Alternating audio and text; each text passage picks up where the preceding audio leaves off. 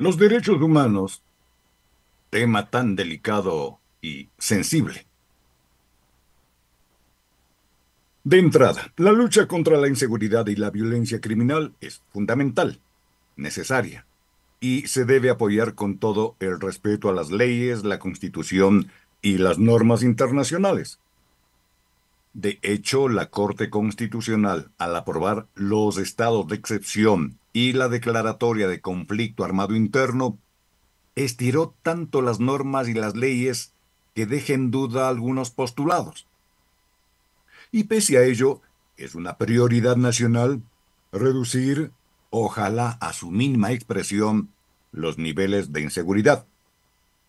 Si se actúa con responsabilidad, con absoluto respeto a la norma, esta lucha tendrá mejores resultados a largo plazo. Por supuesto que sí.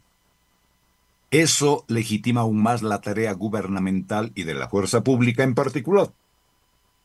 Bien sabido es que cuando se estira la norma y se violentan procesos, las consecuencias vienen luego, aunque duren años.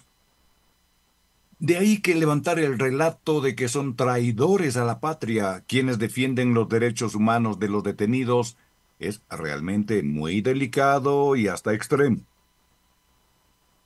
Partamos de algo fundamental.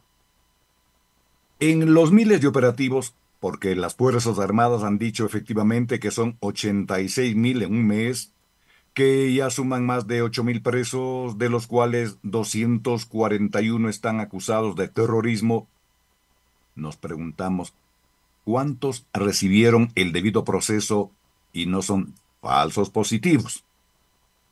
Si no es así, los juicios deberían tener todo el proceso adecuado y sancionar con el rigor de la ley.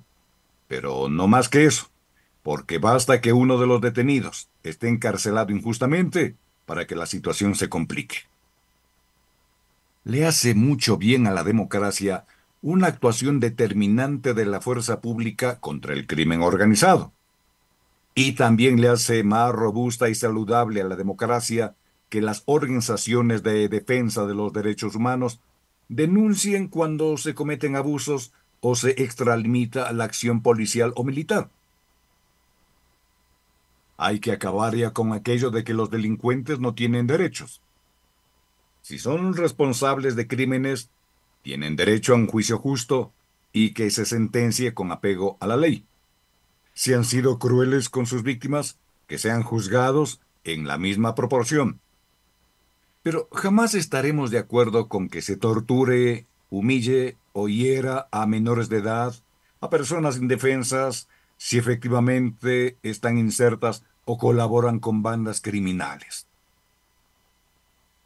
Estigmatizar como traidores a la patria es un discurso de alto calibre que solo nos recuerda las peores dictaduras de América Latina.